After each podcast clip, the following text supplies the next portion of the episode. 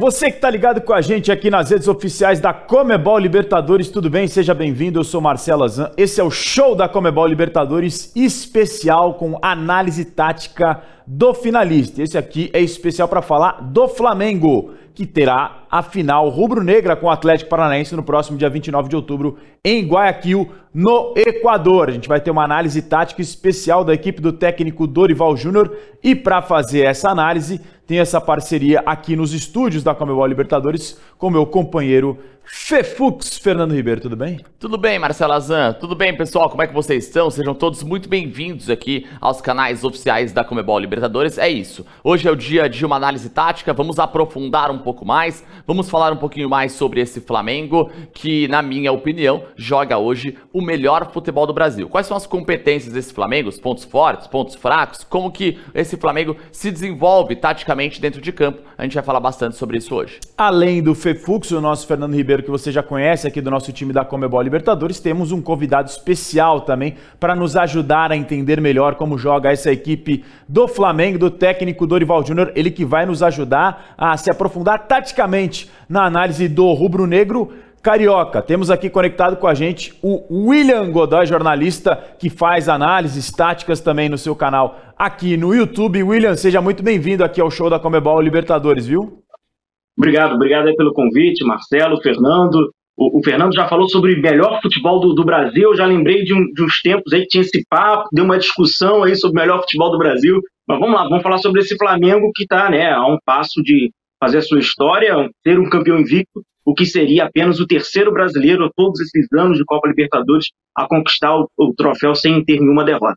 É o Flamengo que tem 100% de aproveitamento no mata-mata, só venceu as equipes do Tolima, do Vélez, do Corinthians nessa caminhada até chegar na decisão da glória eterna. Na fase de grupos teve um pouquinho mais de dificuldade, se é que dá para chamar de dificuldade, né? Comparando com o Atlético Paranaense, são campanhas bem distintas, mas hoje aqui o foco é o Flamengo. William, para começar, já que gostei que você pegou esse gancho do Fefux aqui de melhor futebol do Brasil, não concordo com o Fefux, também acho que o Flamengo tem jogado o melhor futebol do Brasil, quiçá do continente, da, da, pelo menos do que a gente viu nessa edição de 2022 da Comebol Libertadores. É, qual que é a tua opinião sobre isso, para a gente começar essa, depois se aprofundar mais taticamente nessa equipe do Dorival Júnior?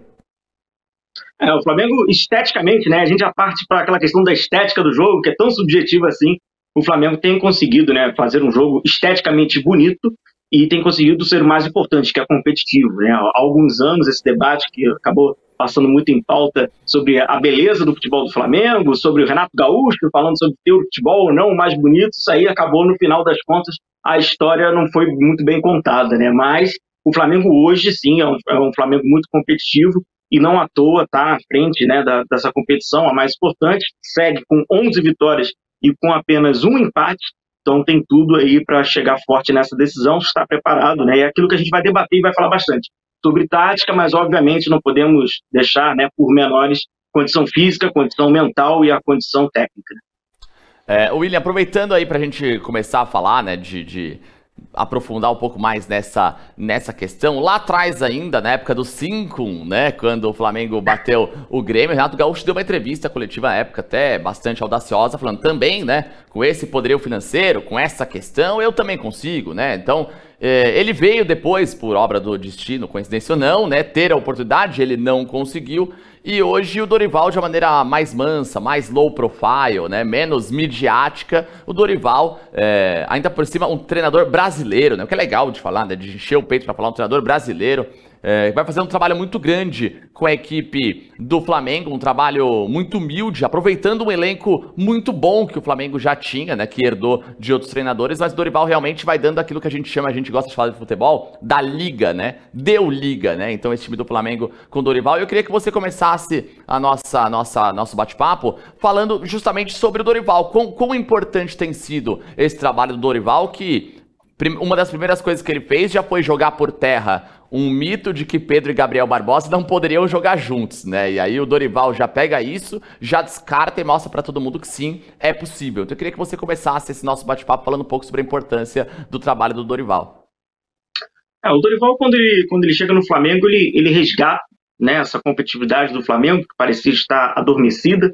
Era um time um tanto que desestimulado, era um time um tanto que desmotivado, em que via naturalmente durante as partidas, seja até mesmo na Libertadores, onde o Flamengo conseguiu né, cinco vitórias e, e um empate, na ocasião ainda com o Paulo Souza, mas até nas outras competições, um Flamengo meio que indiferente. Né, um Flamengo que não era que não era competitivo, ainda tentava buscar uma identidade, e aí, obviamente, esse resultado não vem, a pressão vai aumentando, e aí o Dorival chega no, no Flamengo, e aí ele tenta, como muito se fala, né, em aspas, que o Dorival fez o, o simples, que não é bem tão simples assim. Porque o Dorival consegue, né, como o próprio Renato fala, né, que com 200 milhões é fácil, o próprio Renato comprovou que não, não é tão fácil assim quanto imaginava. Mas o Renato, o, o Dorival, ele consegue organizar o Flamengo, trazer ao Flamengo um DNA ofensivo e mais do que isso. E aí que não é uma questão simples. De acordo com as suas convicções táticas, ele mantém um, um padrão de jogo semelhante, a gente fala de formação semelhante ao que ele fazia com o Ceará, que é uma espécie de um 4-3-3, mas um 4-3-3 com algumas mudanças, né, em detrimento da, das individualidades de cada atleta. Então, o que o Dorival faz é tentar potencializar a individualidade de cada atleta dentro daquele modelo, dentro daquele método que ele já utilizava, dentro desse 4-3-3, o que acaba originando no Flamengo. Hoje, o Flamengo com bola, ele trabalha no 4-3-1-2, então ele recuou um desses jogadores que trabalharia, né, se fosse no Ceará, por exemplo, os três jogadores mais à frente, e ele consegue resgatar isso. É lógico, a gente não pode ignorar que é um processo natural no futebol brasileiro, conforme vai vencendo, vai se ganhando mais convicção, vai se ganhando né, mais respaldo e as coisas vão andando. Então o Dorival Júnior consegue resgatar um Flamengo que era um tanto que não, não, não, era muito difícil fazer uma leitura de que o Flamengo era esse e o quanto de competitivo ele conseguia chegar em cada competição, no caso com o Paulo Souza.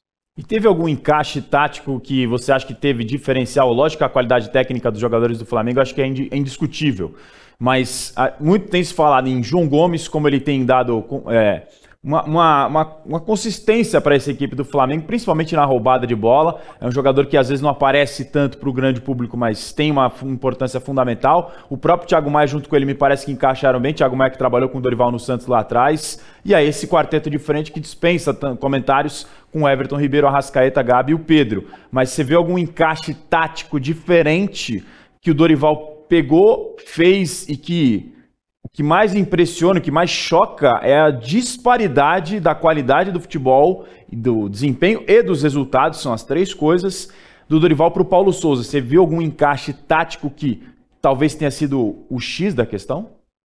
Sem dúvida. Ele acaba, no bom sentido, né, ele acaba acomodando os jogadores do Flamengo numa zona de campo. Se nós olharmos os, os, jogadores do Flamengo de mais talento, né, a gente fala de Everton Ribeiro, Arrascaeta, Pedro e Gabigol, eles jogam numa faixa central do campo, né, que a gente chama, terminologias né, de análises, como meio espaço e o espaço de habilidade. Né? O espaço de habilidade é aquele espaço por dentro, realmente. O meio espaço são aqueles dois espaços que ficam, né, é, eles ficam sob, é, entre né, o espaço de habilidade e logo em seguida na, na, beirando ali o meio espaço. E a gente vê a reunião de todos esses jogadores nesse meio espaço. Inclusive, isso traz uma outra dimensão né, na terminologia do futebol, que a gente fala da relação, relação sócio-afetiva. E são jogadores que já se conhecem, jogadores que têm uma capacidade de interpretação do jogo, jogadores que já têm um entrosamento jogarem próximo. Então, todos esses jogadores eles ficam jogando próximo, em faixas centrais do campo. Não à toa que o Everton Ribeiro, apesar de uma formação tática, ele fazia parte desse três jogadores. Então, ele está numa linha atrás desse trio, que esse trio sim joga muito mais próximo, todos jogam na parte central. Isso passa, né, pelo até que o, que o Fernando fala, Pedro e Gabigol juntos. O, a grande diferença do Dorival em, em, colocar Pedro e Gabigol juntos para os outros treinadores que tinham resistência em colocar juntos, quando colocavam, utilizavam de uma forma um tanto que era confusa, colocavam Pedro e Gabigol ambos fazendo a função como se fosse de centroavante, ambos sendo nove muitas das vezes. Então até essa circunstância não facilitava o Dorival deixa claro que o Gabigol é o atacante pelo lado direito, uma espécie de um segundo atacante pelo lado direito, que obviamente vai entrar na área, mas também vai sair muito, vai também construir bastante, vai também movimentar muito nesse circuito, e a gente fala mais para frente, né, sobre essa ultrapassagem do Rodinei pelo, pelo lado direito. E o, o Pedro, apesar de trabalhar pelo lado esquerdo, ele não é um segundo atacante que joga aberto pelo lado esquerdo. Quem vai fazer o corredor pelo lado esquerdo são outros jogadores. O Ventura, João Gomes, apesar de não ser tanto da característica dele, mas o Pedro já faz o facão, já faz por dentro, já é um homem de referência. Então ele foi acomodando esses jogadores numa zona central, ou aproximando. Então isso também, né? E aí tem a questão do entrosamento, os jogadores já se conhecem, isso facilita, obviamente, qualquer trabalho. Eu acho que essa dinâmica desse circuito que cria o Dorival de aproximação todos jogarem numa faixa central pode ter sido um fator determinante.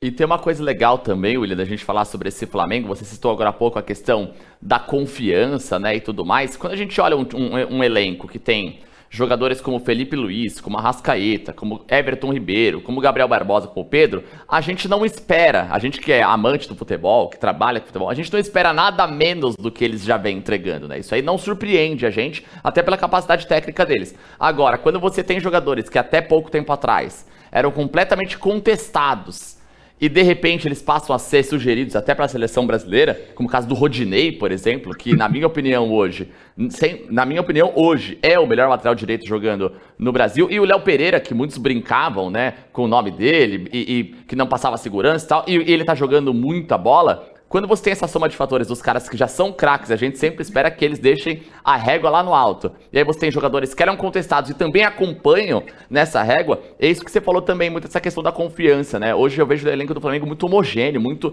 com uma sinergia muito bacana. E esses jogadores é, é, é, não ficaram para trás, né? Eles acompanharam esse trabalho, estão junto com os craques acompanhando o ritmo, deixando a régua cada vez mais alta, né? Talvez também porque a organização coletiva tem potencializado as individualidades, né? Facilita, é o famoso não corre errado, né? Todo mundo tá fazendo certo, você acaba facilitando, todo mundo faz, facilitando o trabalho do outro, né, William? Perfeito. A, a confiança nada mais é do que um sentimento que vem por consequência de um trabalho que é fomentado no dia a dia. É aquele trabalho que a gente não vê mais, né? É aquele trabalho dos treinamentos. É, o, o, trabalho de segunda a sexta, esse é o que vai, dar confiança ao atleta. É claro que ele precisa atuar bem, é claro que ele precisa jogar bem durante os 90 minutos, mas o mais importante é treinar bem. Se ele treinar bem, a possibilidade dele jogar bem é muito grande. E aí, quanto vem esse conforto, quanto vem essa confiança? Atuações individuais, né, que logicamente hoje o Rodinei e o Léo Pereira. Ele vai querer depreciar o atleta, mas é uma constatação passada, que talvez o próprio atleta se autoavaliando, ele tenha essa mesma percepção. Eles eram aqueles considerados, em aspas, elos fracos do Flamengo. Né? Quando você tem aquele jogo né, encardido, aquele jogo difícil, aquele jogo muito competitivo, quais eram os elos fracos? O Rodinei errava, e com isso o Flamengo podia perder. E esses elos fracos, eles erram num determinado momento, pode ser crucial para a partida. O Léo Pereira, a mesma, a mesma questão.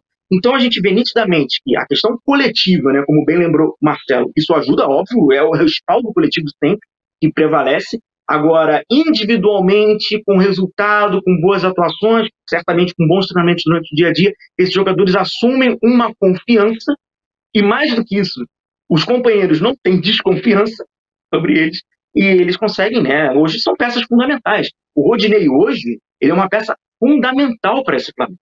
Porque a, a ultrapassagem do Rodinei hoje, ela permite que o Flamengo tenha um jogo agressivo pelo lado direito, e assim, é fundamental. O Léo Pereira, por ser até um mesmo um zagueiro canhoto, um zagueiro de construção, um zagueiro que normalmente acerta passes na vertical e tenta passes na vertical, passes esses que há um período atrás ele nem tentaria, pela falta de confiança, é uma outra peça fundamental para esse Flamengo. Então, sem dúvida nenhuma, esses ex, vamos chamá-los de ex, né? Ex elos fracos do Flamengo, hoje são peças fundamentais para esse Flamengo do Dorival.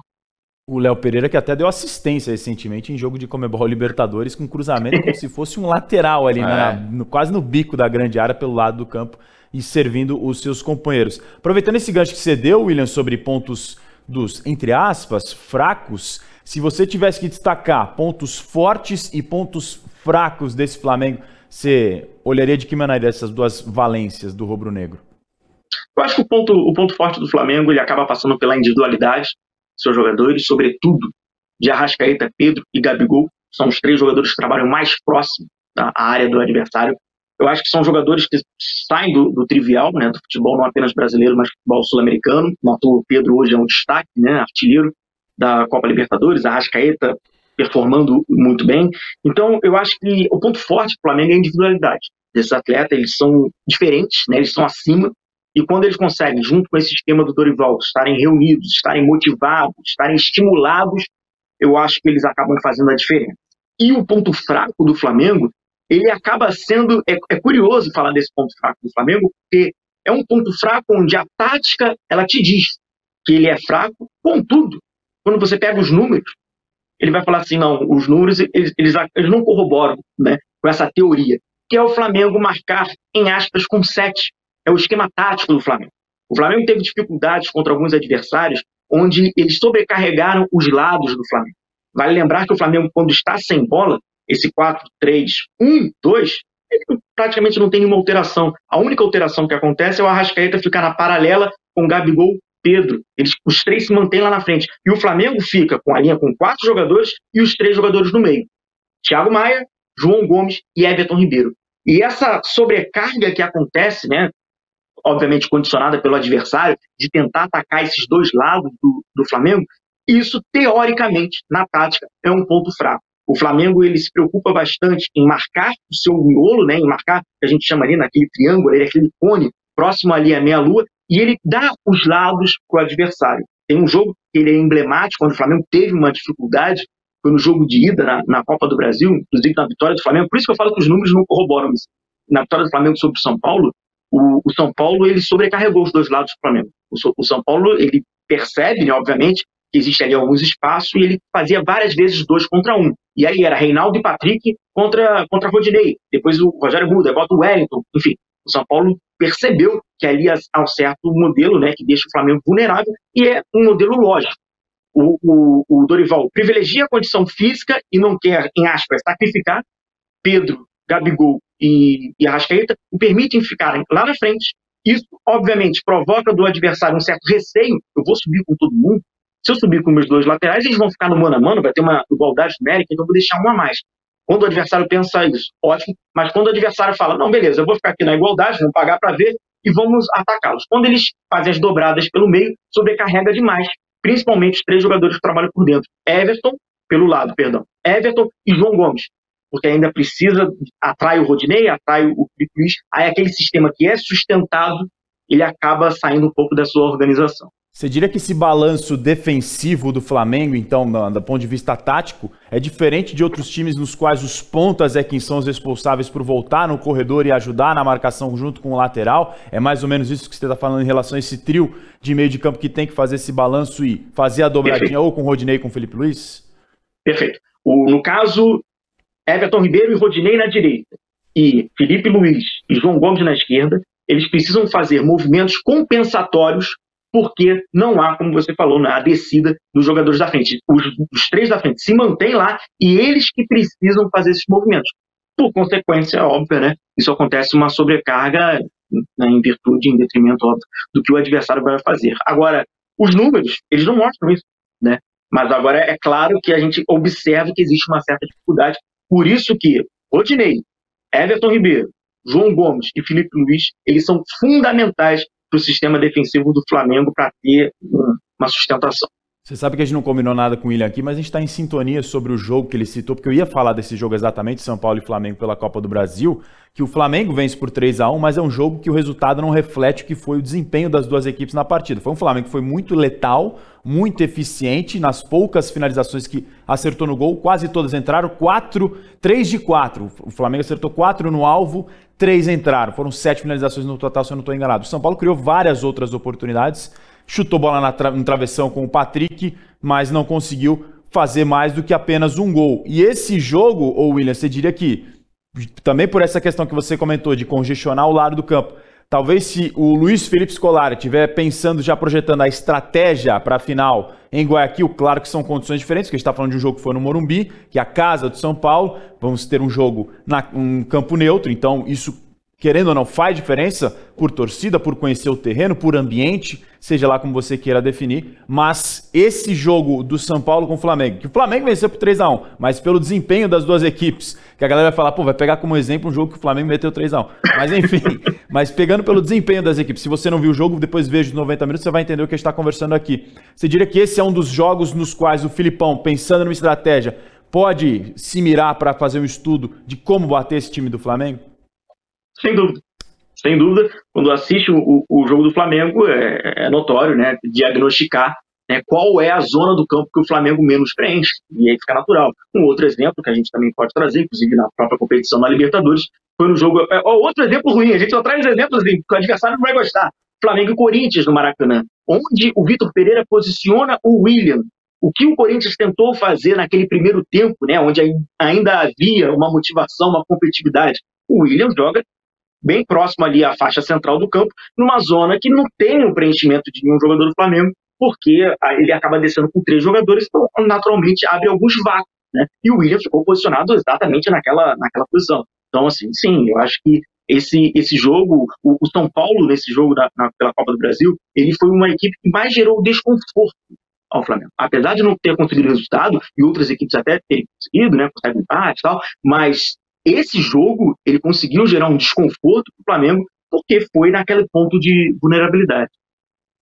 É, eu acho que esse é muito legal é, é, quando a gente parte para esse nível né, de análise, de entendimento do que esperar das equipes dentro de campo. Eu sou um apaixonado por enxergar no jogo mais do que a bola mostra, né, mais do que mostra nas quatro linhas, porque te, te mostra, né, te dá ideias. Que nem a gente fala sobre ah, o São Paulo, o Flamengo, ele.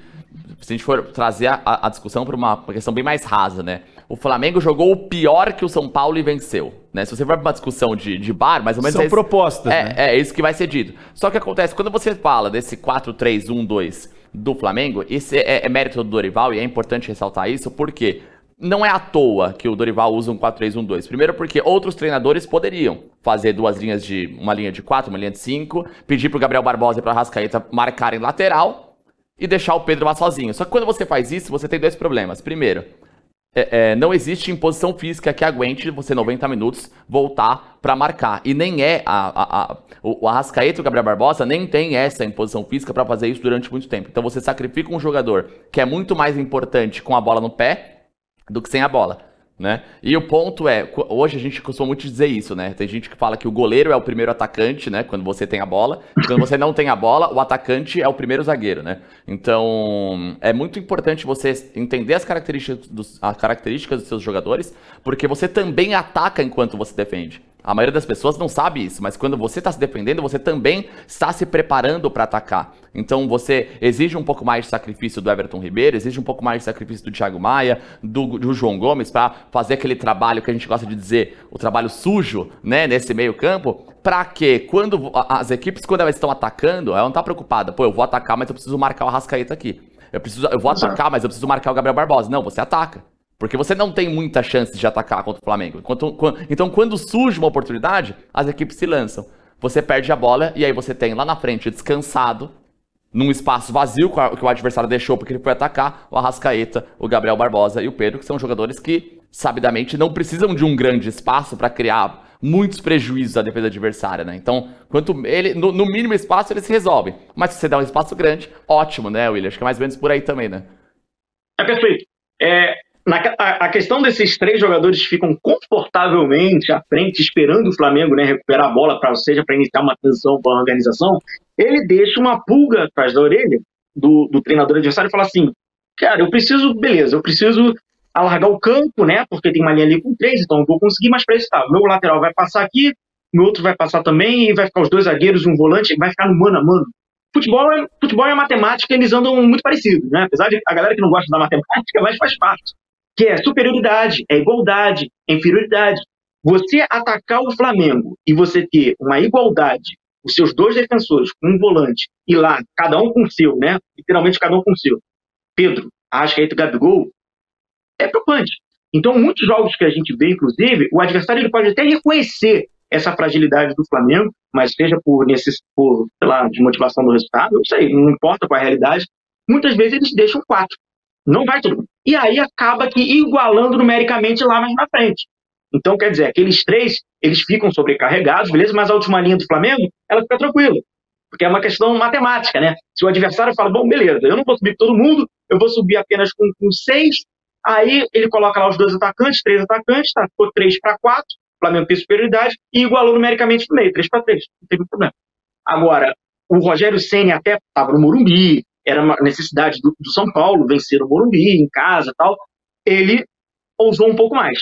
E aí ele fez as dobradas nos dois lados. Então ele já tinha quatro jogadores no meio campo, então ficou quatro contra três.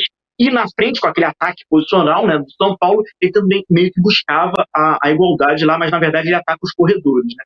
Então, por isso que ali criou uma certa vulnerabilidade. Ficou claro naquela partida o desconforto. O Flamengo ele ficou desconfortável. Né? Mas aí o resultado ele pega tudo isso que a gente está falando, joga fora, o cara fala, esses caras são malucos, né? Perdeu 3x1.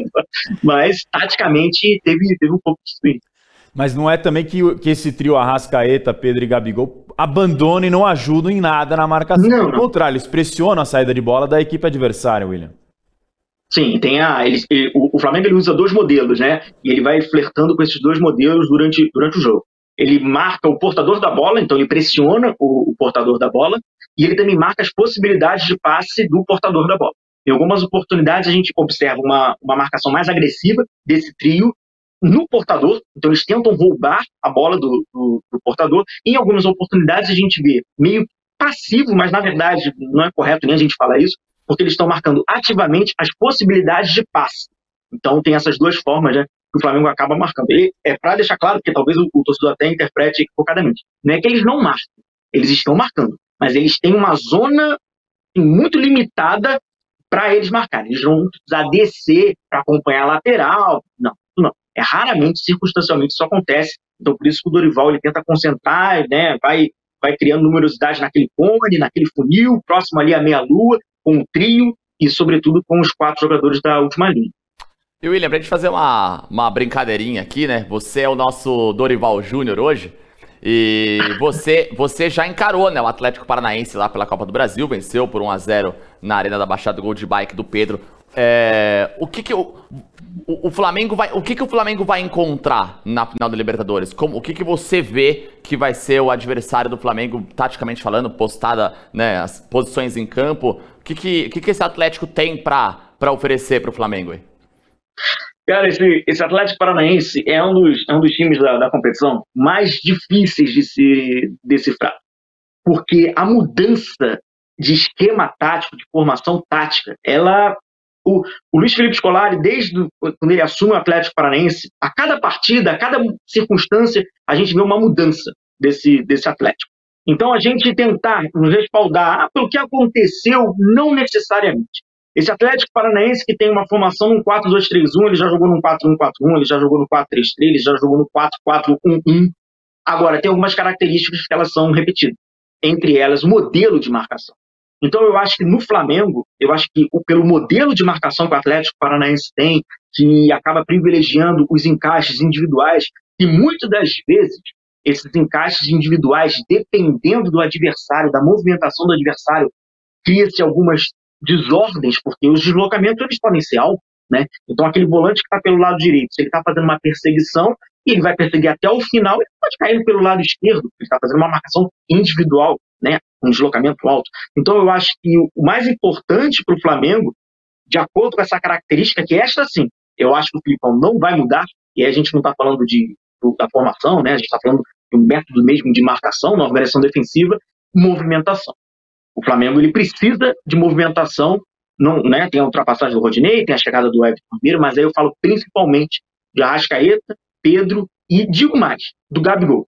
O Gabigol é um atacante que tem uma interpretação, leitura de ocupar o espaço, de atacar o espaço, de fazer a diagonal. Eu acho que pode ser fundamental para um bom resultado do Flamengo nessa, nessa decisão, visto que esse modelo de encaixe do Atlético Paranaense, se tiver deslocamento alto, acaba desorganizando um pouco.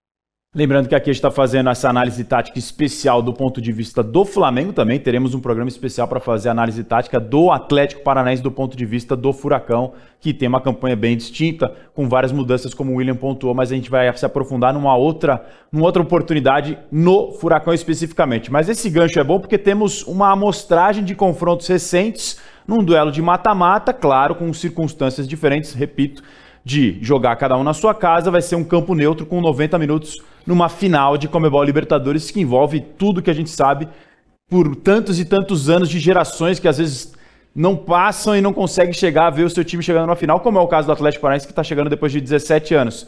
William, a gente viu panoramas bem diferentes nos dois confrontos entre Flamengo e Atlético Paranaense na Copa do Brasil.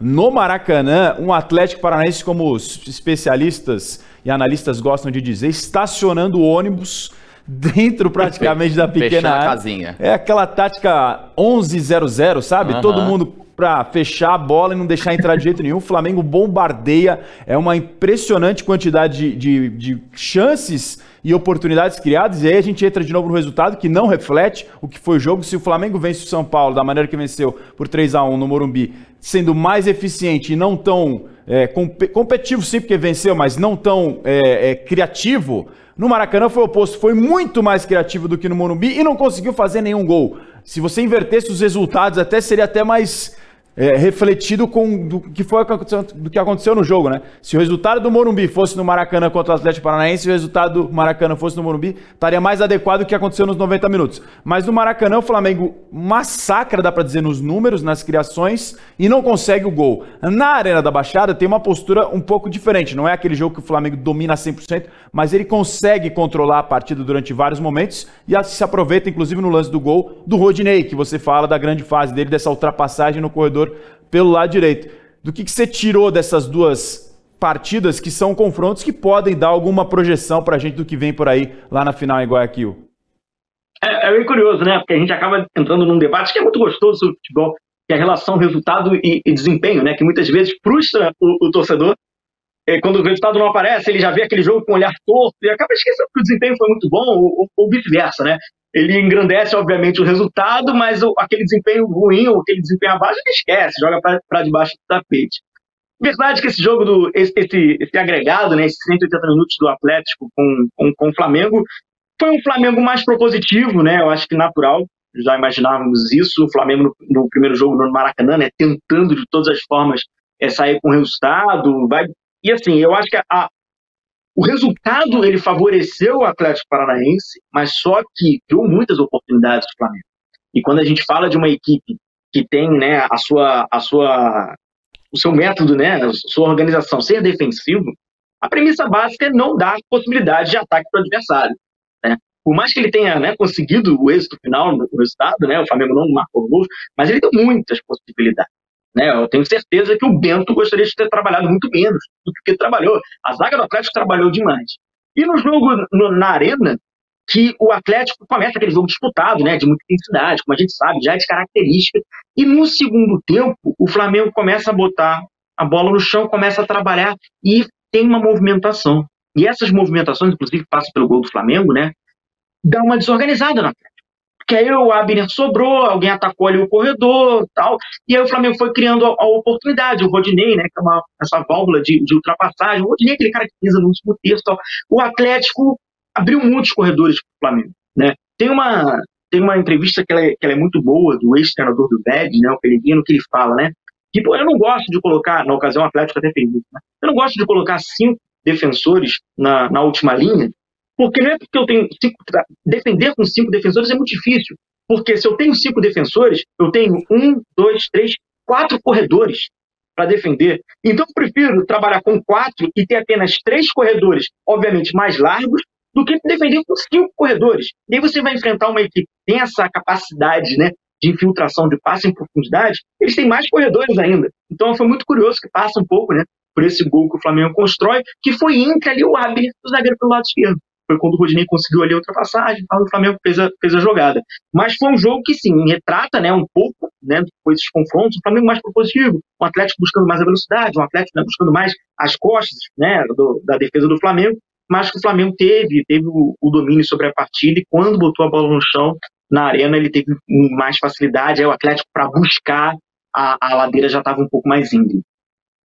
É, William, para a gente a, ainda, pra gente ir caminhando para nossa parte final aqui do nosso, nosso bate-papo, queria falar contigo sobre, sobre a, a, o ambiente final de Comebol Libertadores, né? Trazendo à tona as duas finais recentes que o Flamengo jogou. O Flamengo venceu o River Plate, perdeu para o Palmeiras, mas em duas, nas duas oportunidades o Flamengo se viu numa situação que ainda não, não, não, não tinha vivenciado né, na, na na competição, que foi estar num desconforto extremo, assim, né? O, o Flamengo sempre com uma imposição, o Flamengo chega nessa quarta final, não perdeu ainda da Comebol Libertadores, tem um agregado absurdo, se a gente somar todos os jogos do Flamengo do mata-mata, é 17 a 2 o agregado pro Flamengo, tomou dois gols, marcou 17, mas contra o River Plate vai em 2019, calma, torcedor, eu sei, outro time, outros treinadores, uma, uma espinha ali dorsal talvez não tão distante uma da outra assim, algumas peças ainda presentes nesse elenco, mas eu sei que eram outros times, tá? É, mas o Flamengo sai a, a, a, alguns pontos em comum, tá? Da, das duas finais, tanto contra o Palmeiras quanto contra o River Plate. Primeiro, nas duas, o Flamengo toma um gol muito cedo, né? Um gol pro Palmeiras aos 5 do primeiro tempo, um gol pro River Plate aos 20 do primeiro tempo. É, e depois tem que correr atrás do, do, do, resultado, não consegue se enxergar dentro de campo, não consegue ele dominar o jogo, né? Não consegue o Flamengo é, montar no jogo, segurar as redes e falar, não, eu vou jogar como eu tô jogando toda a Copa Libertadores. Obviamente que a gente vai falar de méritos do Gadiardo, méritos do Abel Ferreira, que souberam ali trabalhar uma situação, o, o, o, Abel levou os méritos até o final, o Gadiardo perdeu os méritos é, nos acréscimos do segundo tempo, e isso a história tem que ser contada, mas eu queria que você analisasse, sim, desses pontos de, em comum que aconteceram, quais desses pontos o Flamengo não pode cair de novo, porque o, o Abel Ferreira até um pouco mais, o Gadiardo não, mas o Felipão, se o Atlético abre o placar na final contra o Flamengo e o, o, Flamengo, o Atlético consegue o primeiro gol, é, é assim, é a chuva de ouro, é o que, é o, que o Felipe Scolari todo dia na hora de dormir tá pedindo ao papai do céu, porque é, é, é a zona de conforto dele. Sabe aquele cara do jiu-jitsu que vai pra luta, só leva a luta pro chão? O Felipão jogando com a vantagem e aí colocando todo mundo de mão dada embaixo do gol é o que o Felipão quer para essa final, Então eu queria que você analisasse pra gente esses pontos em comum que o Flamengo deve evitar para essa final contra o Atlético. E são os fatores que condicionam às vezes um jogo de 90 minutos como é uma final nervosa de Comebol Libertadores. Exato. Sem dúvida. É, os, os contextos, né, eles têm algumas similaridades, né? Tomar o gol no início. Os gols até não são tão diferentes assim, né? Tem uma particularidade bem próxima dos gols que o Flamengo sofre. Agora, uma decisão de Libertadores, o fator mental, ele é, ele é fundamental. Né? Ele, assim, o fator mental, ele, ele talvez seja o, o, o que seja melhor condicionado ao atleta numa ele mentalmente estar preparado, né? Saber o que fazer, quando fazer, como fazer e com quem fazer, né? Aquele, rapidamente, aquele Flamengo de 2019 foi o jogo que o Flamengo mais teve desconforto. Em toda a trajetória do Flamengo com o Jorge Jesus. O River Plate, com muitos méritos do, do Marcelo Gallardo, ele consegue promover algo que o Flamengo até então desconhecia. Alguém marcou forte o Flamengo, o Flamengo não tinha saída, a dupla da frente não conseguia participar do jogo, o, o eixo, né, que é o Gerson, estava sempre muito bem marcado, sobrecarregado. Então, o Flamengo, ele, ele quando percebeu ainda saiu o, o gol né, do, do Boré, ele falou assim, caramba, isso aqui é desconhecido, isso aqui não, o Flamengo não vivenciou aqui. Mas a condição do time, talvez até a, a, a preparação do, do Jorge Jesus, né, aquilo que a gente fala do dia a dia, eles estavam tão confiantes e sabiam o que fazer, como fazer, que o Flamengo não se desorganizou.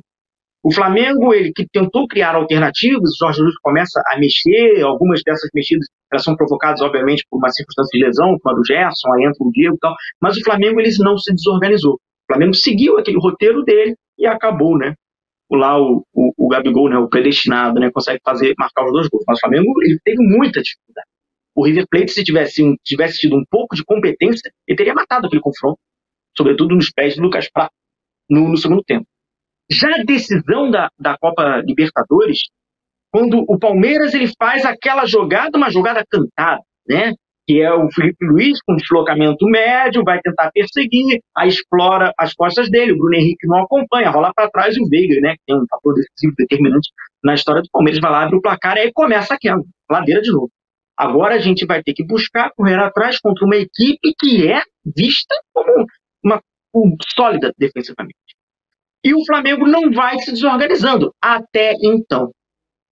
Quando chega no, no segundo tempo, o Flamengo alcança o gol com, com o Gabigol, parece que emocionalmente as coisas né, começam a reverter, parece que o lado do Flamengo emocional é melhor, naturalmente, o Abel começa a promover substituições e tal, e aí o Flamengo tem né, o fatídico erro do, do Andrés, e aí o time, o emocional foi lá para baixo. E aí começa a um Flamengo que vai tentando, através de um, acaso, buscar um, um empate contra uma equipe muito sólida defensivamente.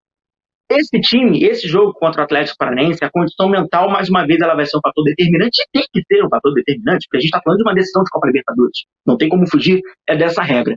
Agora, eu acho que a condição principal do Flamengo é não importa o que, qual será o roteiro da partida. É ele manter essa organização, que é essa organização que fez o Flamengo chegar onde está. Né? Dia 29 ele vai fazer a decisão.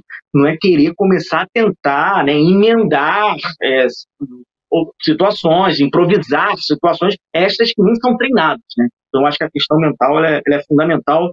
É aquilo que a gente fala, né? São apenas sete equipes ao longo da história da Libertadores que venceram de uma forma invicta. o Flamengo pode ser a oitava e apenas a terceira equipe. E aí a gente fala de um Corinthians de 2012, com 14 jogos, né, com tem um regulamento parecido com esse, mas com dois jogos na decisão, com oito vitórias e seis empates.